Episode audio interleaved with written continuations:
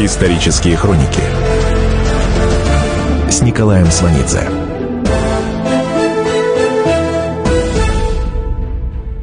Год 1915. Русская армия отступала.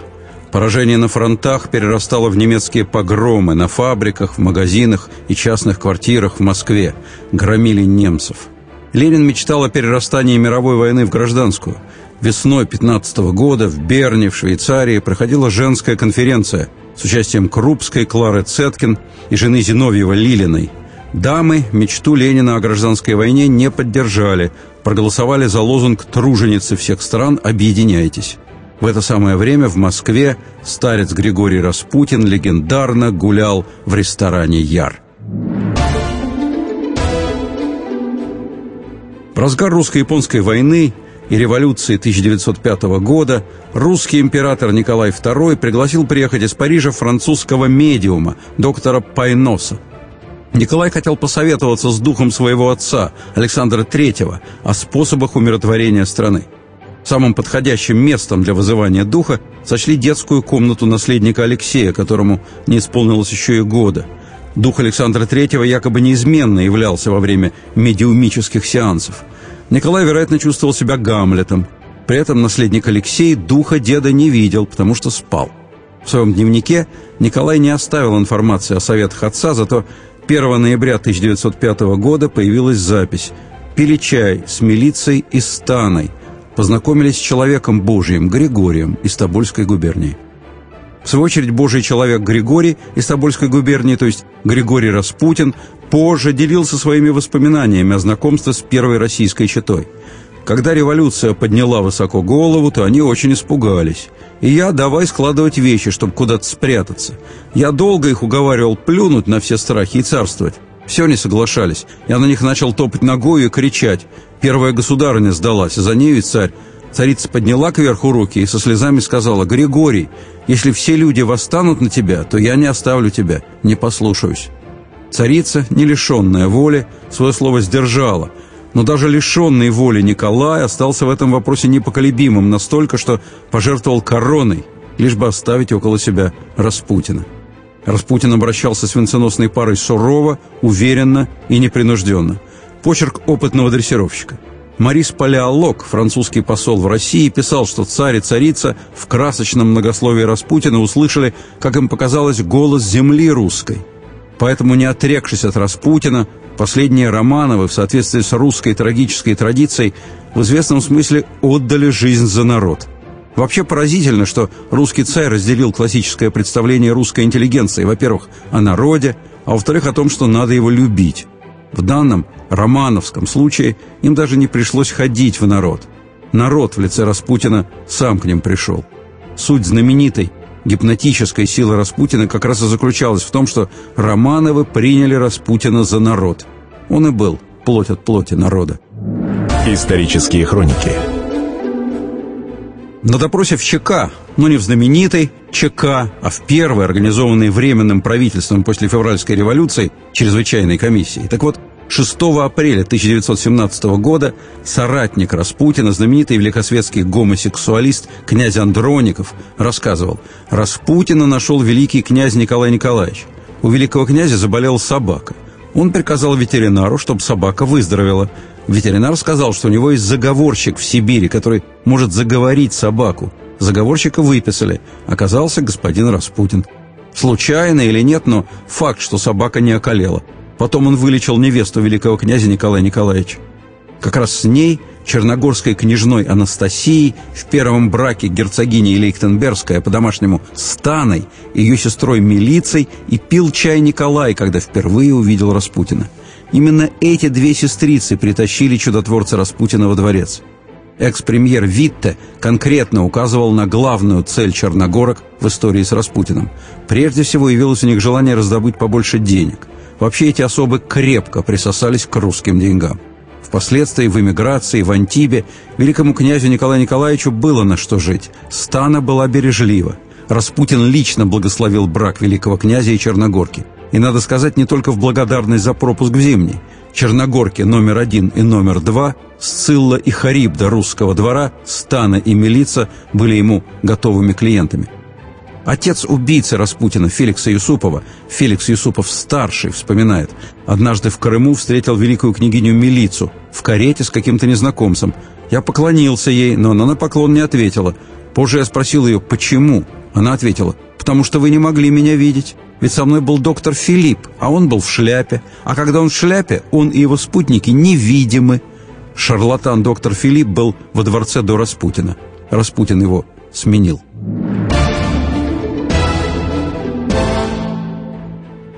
1915 год, Петербург. Из донесений полицейской хроники. 24 ноября. Распутин пришел домой очень пьяный и сейчас же ушел. Вернулся в 2 часа ночи совершенно пьяный. 3 декабря. Распутин ушел с квартиры и вернулся пьяный. 5 декабря. Распутин вернулся в 3 часа ночи пьяный. 7 декабря. Распутин вернулся домой в 5 часов утра, довольно пьян. 15 декабря. Распутин с подполковником Езерским отправился на моторе в ресторан «Вилла Роде», и в 2 часа ночи наблюдения были там оставлены. 20 декабря. Распутин с секретарем митрополита Петерима Осипенко отправились в ресторан «Вилла Роде». Распутин вернулся домой около 7 утра, мертвецки пьяный. Декабрь 15 -го, месяц не исключительный.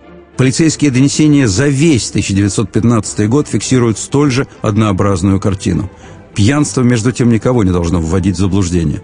Это просто одно из принятых условий игры. Сама игра велась абсолютно трезво. Продолжение слушайте через несколько минут. Исторические хроники с Николаем Сванидзе.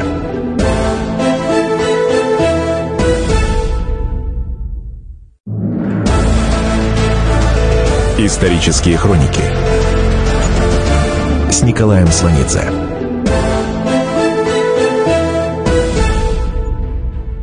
Год 1915. В 15 году средства массовой информации впервые принялись за Распутина. Французский посол в России зафиксировал конкретную дату – 29 августа. До сего дня цензура и полиция защищала Распутина от всякой критики в газетах. В начале 2012 года вышла серия статей, осуждающих Распутина за безнравственность по статье «1001 уложение», то есть за порнографию. Но статьи были арестованы, суды под давлением министра юстиции Щегловитова эти аресты утверждали. В одной из московских типографий неизвестные рассыпали шрифт и уничтожили текст подготовленной брошюры о Распутине, чем была крайне раздосадована старшая сестра императрицы, великая княгиня Елизавета Федоровна. Она читала текст брошюры и надеялась на ее эффект в царском селе. Из допроса бывшего министра внутренних дел Протопопова в ЧК Временного правительства 21 июля 1917 года. Были такие статьи, про которые я прямо указывал, что их нельзя печатать. Я указывал, и мне указывали. Кто вам указывал? Царское село. Мне говорили, что печать надо обуздать. Говорили, что вы допускаете, разве это возможно? Николай жаловался. Я не понимаю, неужели нет никакой возможности исполнить мою волю? Военный министр Поливанов вспоминал, что ему был известен циркуляр, коим запрещалось писать о Распутине. Продолжение слушайте через несколько минут. Исторические хроники с Николаем Сванидзе.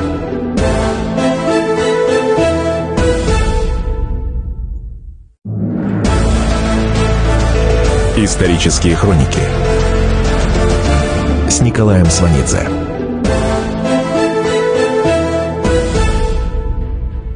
В 1915 году произошел настоящий прорыв. Кампанию против Распутина открыла газета «Биржевые ведомости». Было откровенно рассказано о разврате, интригах, воровстве, скандальных связях с высшим чиновничеством и высшим духовенством. Газета при этом избежала всякого намека на близость к царю и царице, но задалась вопросом, не является ли сговор бюрократии с Распутиным самым страшным обвинением режима.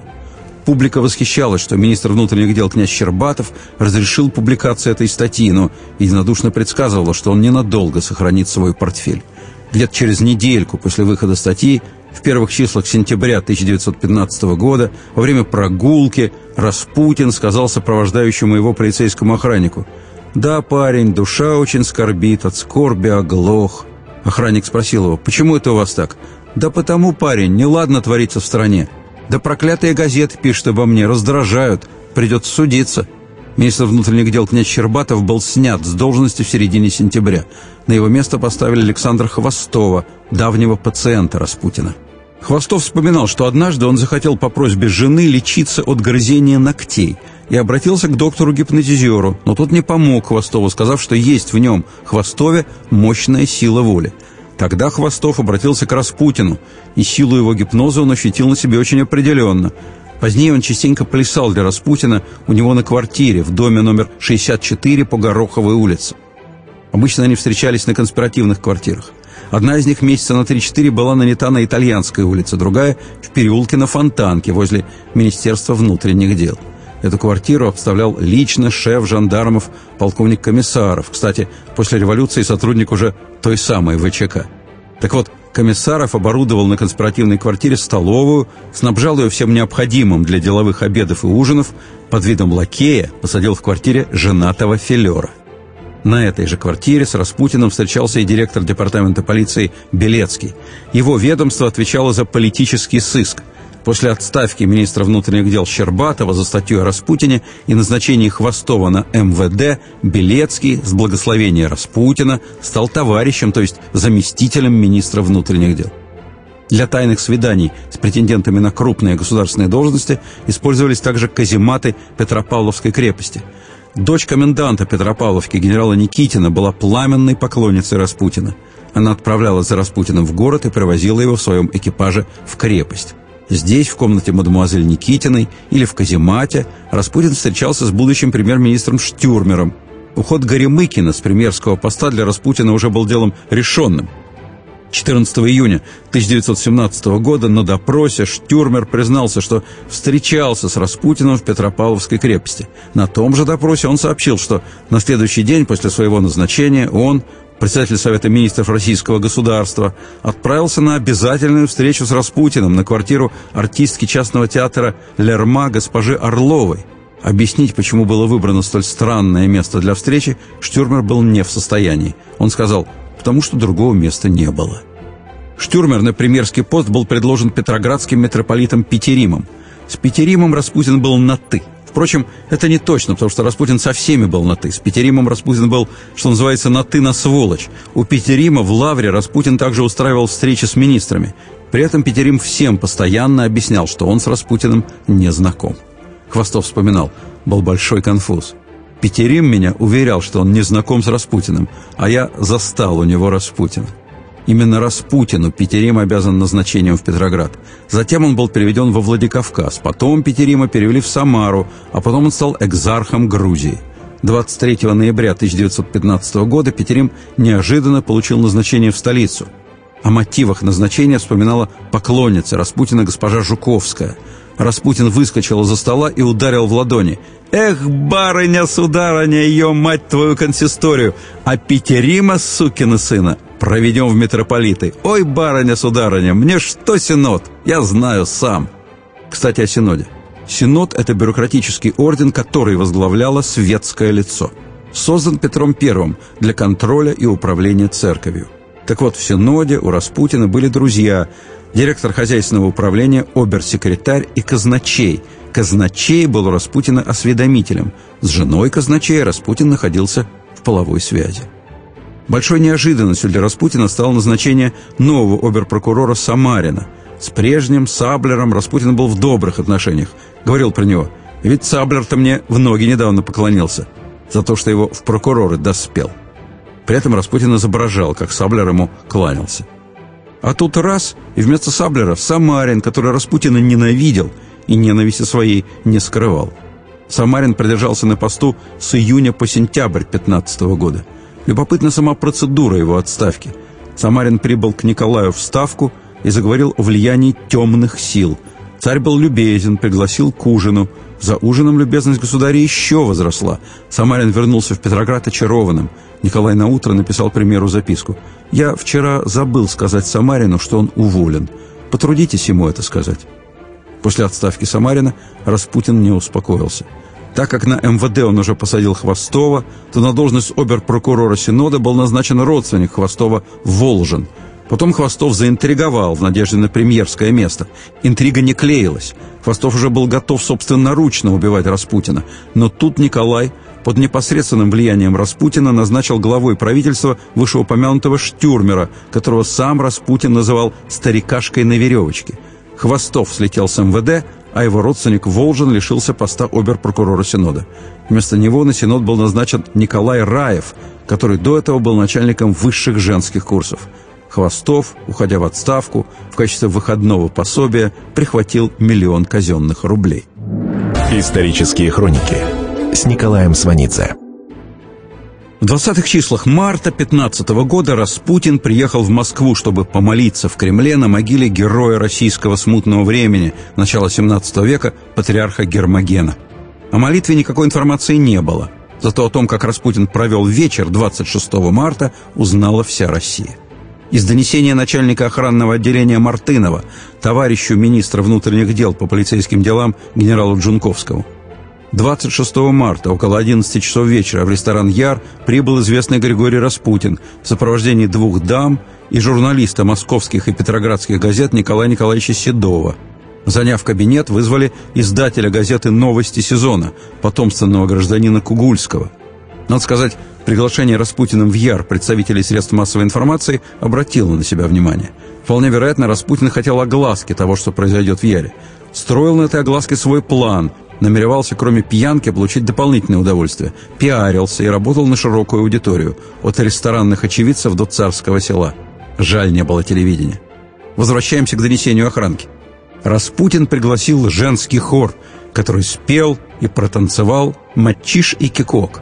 Матчиш и кекуок – жутко модные танцы начала века. Кекуок от английского «cakewalk» – довоенный танец американских негров. Матчиш вообще звучал повсеместно. Даже работа кассовых аппаратов в магазинах сопровождалась мелодией. Матчиш – прелестный танец, тара-та-та-та-та. То же самое пили гудки автомобилей.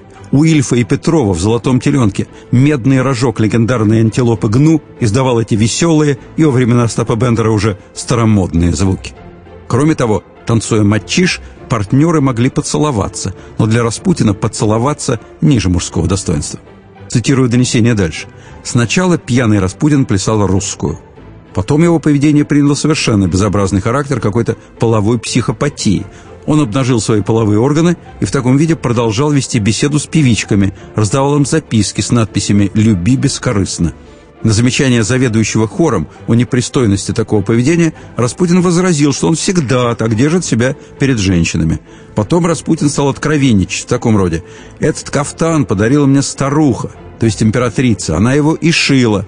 Эх, что бы сама сказала, если бы меня сейчас увидела». Глава московской полиции генерал Адрианов хотел лично доложить государю о скандале в Яре. Явился в парадной форме в царское село – но комендант императорских дворцов генерал Воейков не допустил его к царю.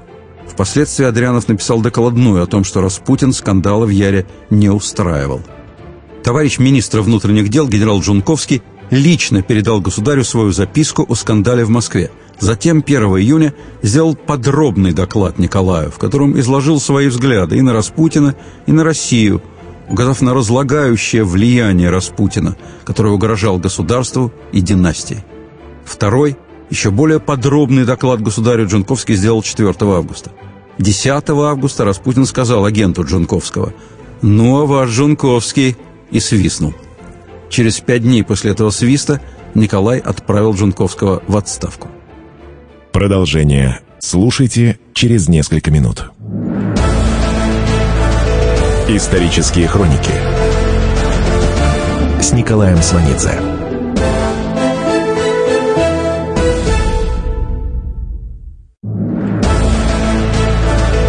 Исторические хроники с Николаем Сванидзе. Год 1915. Если общение высших должностных лиц с Распутиным на конспиративных квартирах оказывалось недостаточным, то отправляли своих жен на Гороховую 64, где жил Распутин. Рабочая комната в квартире Распутина была обставлена кожаной мебелью. Здесь проходили встречи Распутина с представительницами высшего петроградского общества. Потом Распутин провожал даму со словами «Ну-ну, матушка, все в порядке». По завершении приема посетительниц Распутин обычно отправлялся в баню, находившуюся напротив. Данные им в таких случаях обещания всегда исполнялись. В отличие от дневных деловых визитов, ночи в квартире Распутина были шумными. Соседом Распутина имел несчастье быть чиновник Синода, господин Благовещенский. Так вот он вспоминал – пишу у себя в кабинете, а за стеной собралось очень большое веселое общество. К 12 часам пришли музыканты, человек 10-12, из какого-нибудь увеселительного сада, а переточные мотивы перешли в бурную пляску. Неоднократно пропели грузинские песни. Потом, по-видимому, сам пел и плясал соло. В этот день кухонное окно было открыто, штора приподнята. На кухню за закусками, фруктами, вином и морсом Приходили все больше дамы и барышни. Сам несколько раз выбегал на кухню. Всю посуду мыли сами, прислуги нет. Все прибирали дамы. Продолжение слушайте через несколько минут. Исторические хроники с Николаем Сванидзе.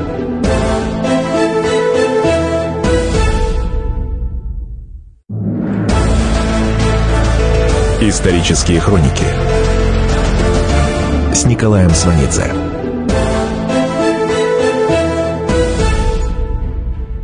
Год 1915.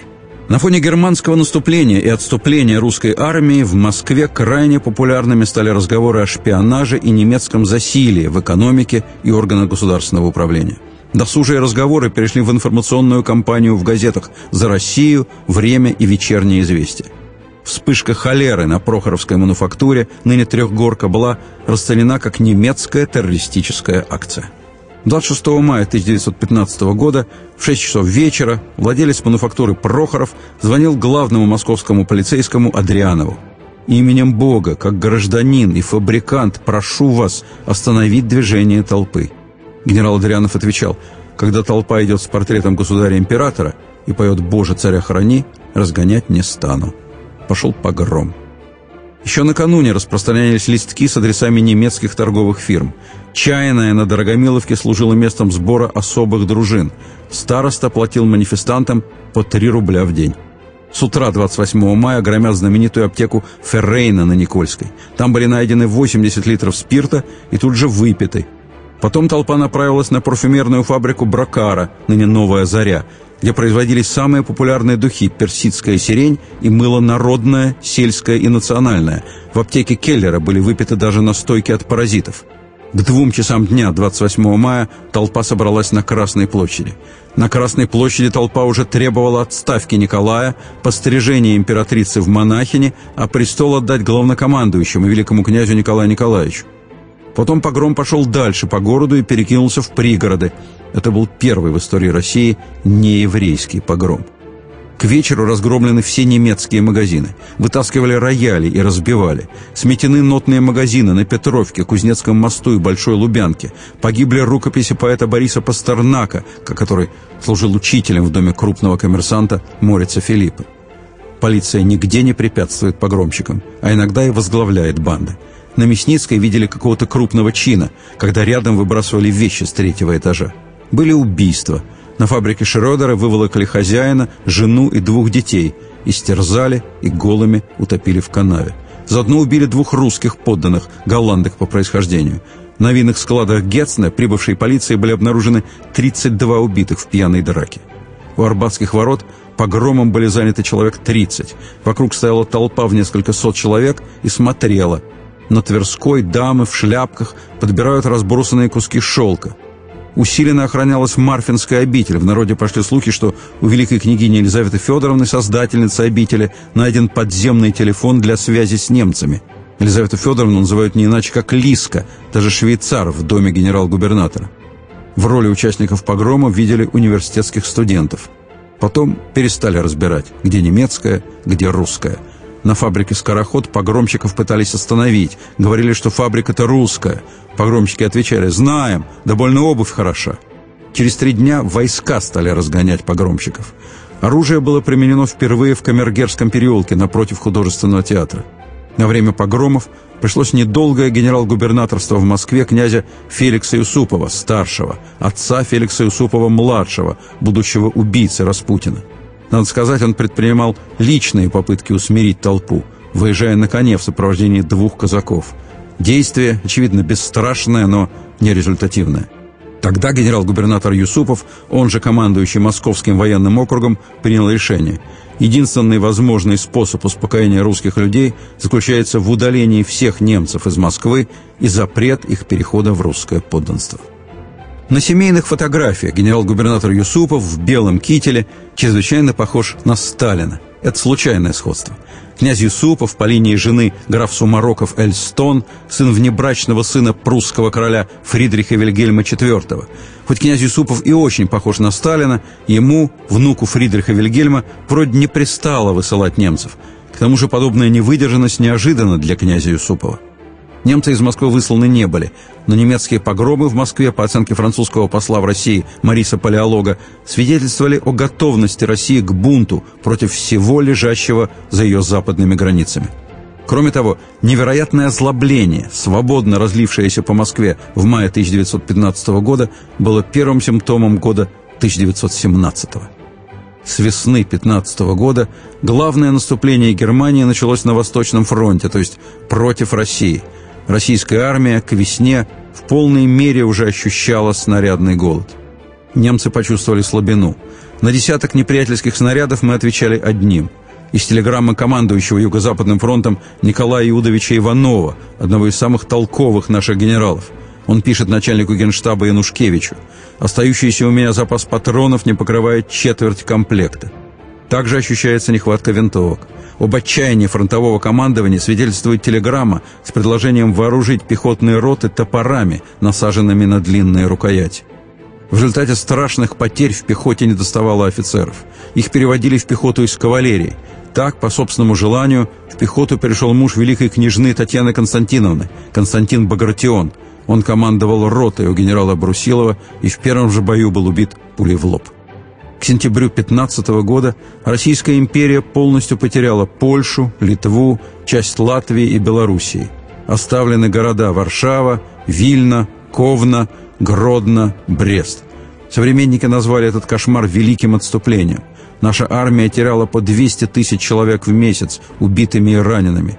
За 1915 почти миллион солдат и офицеров пленными – 40 тысяч лучших офицерских кадров призыва 1914 года были практически выбиты.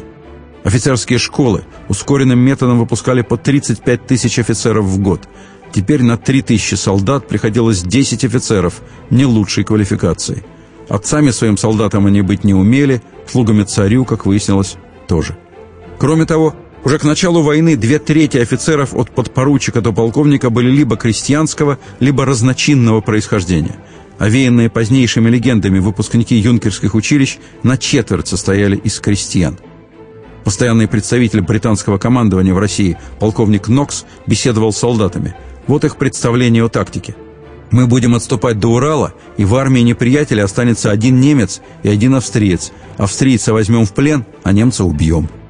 Общий отход русской армии сопровождался бегством огромных масс населения. Одна пятая часть населения России либо бежала, либо оказалась в оккупации. Соратник убитого Столыпина Александр Васильевич Кривошеин писал «Из всех испытаний войны исход беженцев самое серьезное и трудноизлечимое. Болезни, печаль и нищета движутся вместе с беженцами на Россию. Они создают панику и уничтожают все, что осталось от порыва первых дней войны. Следующая миграция приведет Россию во мрак революции. Генерал Поливанов, военный министр, в августе 15 года говорил, что остается верить в необозримое пространство, непролазную грязь и милость святого Николая Чудотворца, покровителя Святой Руси. С другой стороны, тот же Поливанов говорил, что произойдет национальное несчастье, когда события приблизятся к Твери и Туле. При этом в Первую мировую войну в России никому не пришла в голову простая и зверская мысль о заградотрядах, когда дивизии НКВД стоят за спинами фронтовиков и пулеметным огнем гонят в наступление. Вместо этого крайне обеспокоенный начальник генштаба генерал Янушкевич писал Николаю из Ставки «Необходимо пообещать каждому солдату-крестьянину надел земли за верную службу. Как утопающий хватается за соломинку. Я пытаюсь найти любой способ выхода из сложившегося положения». Чудное дело. Именно об этом же, в это же самое время говорил Распутин. По его мнению, монастырские и казенные земли следовало разделить между безземельными участниками войны. Частные помещичьи земли тоже следовало отдать и распределить среди солдат, говорил Распутин. Исторические хроники с Николаем Сванидзе. После скандала в Яре по совету врача Распутин уехал на родину, в Тобольскую губернию, в село Покровское.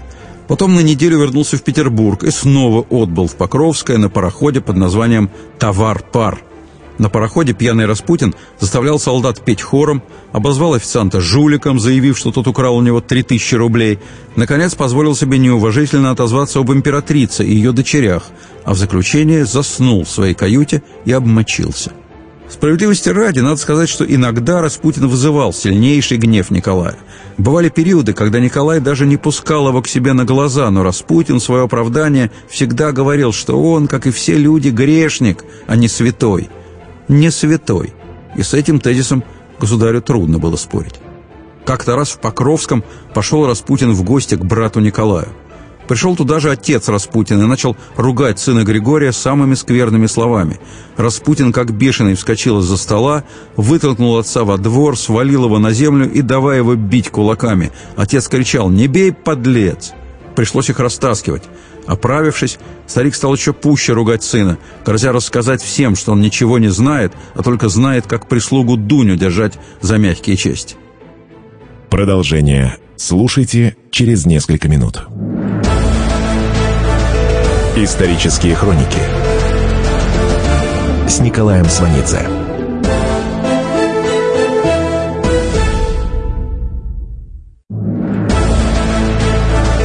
Исторические хроники с Николаем Сванидзе.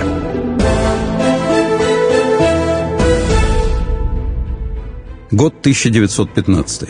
Еще в 11 году две дамы, а именно императрица Александра Федоровна и великая княгиня Анастасия Николаевна, дочь черногорского короля Николая, поругались. После ссоры Анастасия Николаевна, которая привела в свое время к Александре Федоровне Распутина, немедленно Распутина возненавидела. Муж Анастасии Николаевны, великий князь Николай Николаевич, верховный главнокомандующий русской армией с начала войны, также немедленно разлюбил Распутина и даже начал умолять царя прогнать, как он выражался, гнусного мужика. Из этого ничего не вышло. Распутин затаил месть. Неудачи русской армии дали Распутину повод удовлетворить старую злобу, и 23 августа 1915 года великий князь Николай Николаевич был снят с должности верховного главнокомандующего – в тот же день государь собственным указом назначил себя на освободившуюся должность. Накануне подавляющее большинство членов Совета Министров подписали коллективный протест против отставки Николая Николаевича. По мнению одного из подписавшихся, «Мы сидим на бочке с порохом, и нужна единственная искра, чтобы все взлетело в воздух». Принятие императором командования – это не искра, а целая свеча, брошенная в пушечный арсенал. Другими словами, Николай не стратег и не тактик – а кроме того, его пребывание в Ставке означает, что управление страной будет заброшено окончательно. Продолжение слушайте через несколько минут. Исторические хроники с Николаем Сванидзе.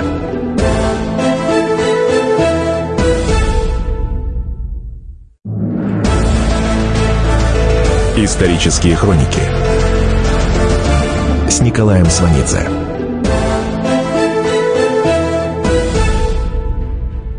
Год 1915.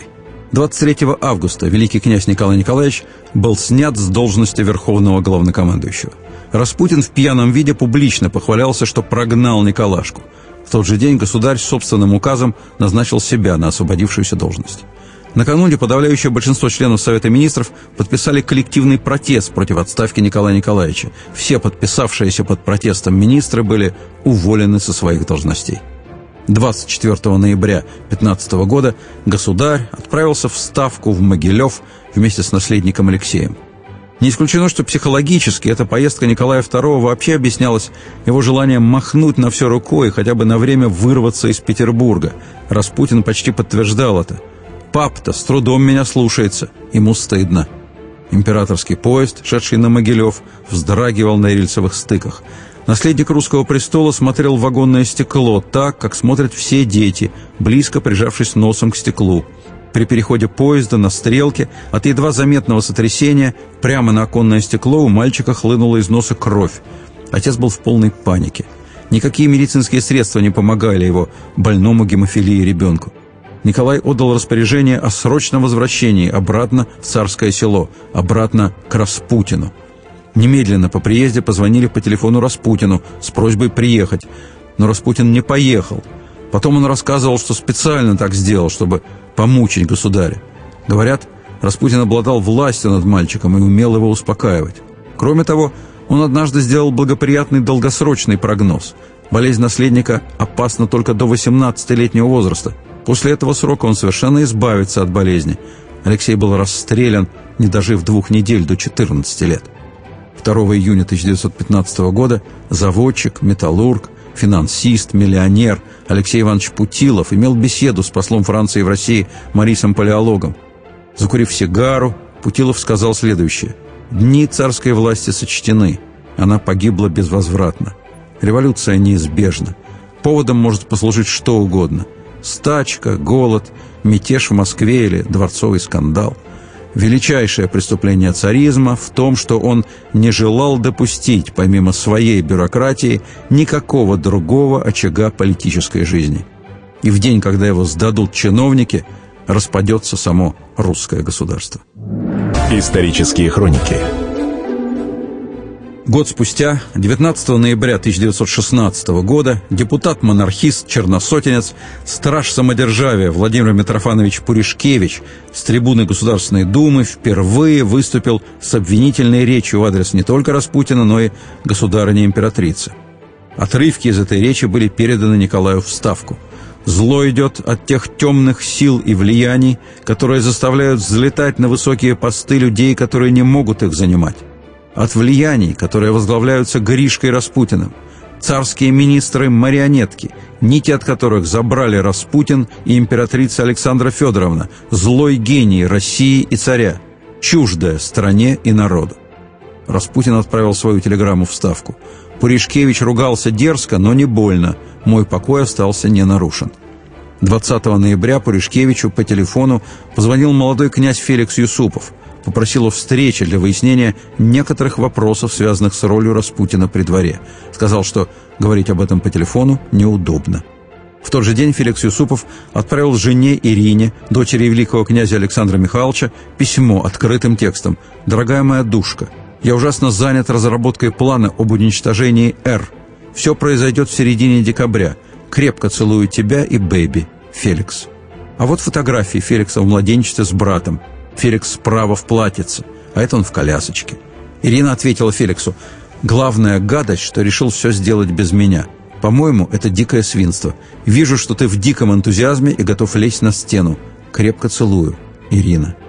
Феликс убедился, что не ошибся в выборе жены. Он рассчитывал на ее участие. Распутин давно хотел познакомиться с молодой княгиней Юсуповой. Ирина должна была сыграть в заговоре роль приманки. Весь план убийства собирались осуществить Феликс, Пуришкевич, поручик Преображенского полка Сухотин и великий князь Дмитрий Павлович. Потом Пуришкевич привел доктора Красного Креста Лазаверта, которому совершенно доверял. Решено было заманить Распутина во дворец Юсуповых на мойке и покончить с ним путем его отравления. Вечером 16 декабря к осуществлению плана все было готово.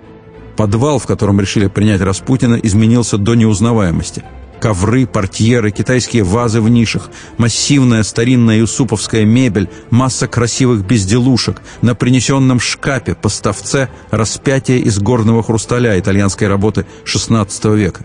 Посередине комнаты стоял стол, за которым Распутин должен был выпить свою последнюю чашку чая. Участники заговора собрались в 11 вечера. Для яда были выбраны пирожные с розовым кремом. Доктор Лозаверт надел резиновые перчатки, взял крупинки цианистого калия и растолок их в пудру. Потом он приподнимал верх каждого пирожного и посыпал нижнюю часть ядом. Доза была достаточной, чтобы убить несколько человек. Яд в бокал решили положить в последний момент, чтобы он не выдохся. Когда с пирожными было закончено, доктор Лазаверт переоделся в шоферский костюм, князь Юсупов надел шубу, они сели в автомобиле, выехали из Распутина. Исторические хроники с Николаем Сванидзе. В ночь с 16 на 17 декабря Распутин оделся в шелковую рубашку, вышитую васильками, с толстым малиновым шнуром вместо пояса, в бархатные штаны и в высокие блестящие сапоги. Когда Юсупов вошел к нему в квартиру, то почувствовал сильный запах дешевого мыла. В воспоминаниях он написал «Я еще никогда не видел его таким чистым и причесанным». Распутин прилезал волосы, и они поехали на мойку. В наскоро обставленном подвале в доме Юсуповых Феликс с Распутиным были один на один – Остальные участники заговора были в комнатах наверху и имитировали вечеринку у княжны Ирины Александровны. Постоянно вертелась пластинка с песенкой Янки Дудл. Все убийство шло под ее аккомпанемент. Взвинченный Юсупов сперва придвинул Распутину тарелку с неотравленным печеньем, налил чаю. Только потом он предложил ему эклеры с цианистым калием. Распутин съел один, потом второй. Яд не действовал. Потом он пил отравленную Мадеру, причмокивал, смаковал – пил из разных бокалов с ядом. Потом вдруг встал, сделал несколько шагов, сказал, что в горле щекотка, и сел. И они снова сидели с Феликсом друг против друга, молчали и пили. Потом он попросил Юсупова петь под гитару.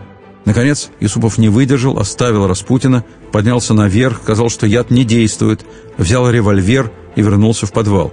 Распутин разглядывал хрустальное распятие. Феликс выстрелил. Распутин крикнул и рухнул на пол. Услышав выстрел, прибежали все заговорщики. Доктор Лозаверт констатировал смерть. Трое заговорщиков покинули дом на мойке. Юсупов и Пуришкевич поговорили о будущем России. Юсупов спустился в подвал к убитому Распутину. Еще раз пощупал пульс. Через мгновение Распутин открыл глаза и резким движением вскочил на ноги. С пеной и хлещущей кровью изо рта он бросился на Юсупова. Завязалась борьба. Наконец Юсупов вырвался, кинулся за Пуришкевичем. Распутин полз по ступеням лестницы, ведущей на улицу. Потом поднялся и выбежал на улицу. Пуришкевич стрелял. Четыре выстрела. Распутин упал в снег. Потом Юсупов в ярко освещенной уборной стоял над умывальной чашей, держал голову руками и без конца отплевывался. Явился городовой, слышавший выстрелы. Пуришкевич выкрикнул «Да, стреляли и убили Распутина, а ты, если любишь царя и отечество, будешь молчать». Городовой отвечал, «Вы правильно сделали, я буду молчать. Но если присягу потребуют, скажу, лгать грех». И ушел. Тело Распутина погрузили в машину, отвезли к Малой Невке и сбросили у Покровского моста. Императрица вызвала к себе министра внутренних дел Протопопова и требовала немедленного расстрела участников убийства Распутина. Участь заговорщиков мог решить лишь государь, но он в течение недели не произносил ни слова – по указанию императрицы Юсупов, великий князь Дмитрий Павлович и Пуришкевич были помещены под домашний арест с подпиской о невыезде. По информации из свита Николая, государь в ответ на сообщение об убийстве Распутина ни слова не сказал, но стал на удивление весел. О наказании было объявлено 23 декабря. Наказание было мягким. Ссылка для Феликса и Дмитрия Павловича. Пуришкевич сам уехал на фронт, воспользовавшись депутатской неприкосновенностью. Продолжение следует. Исторические хроники с Николаем Сванидзе.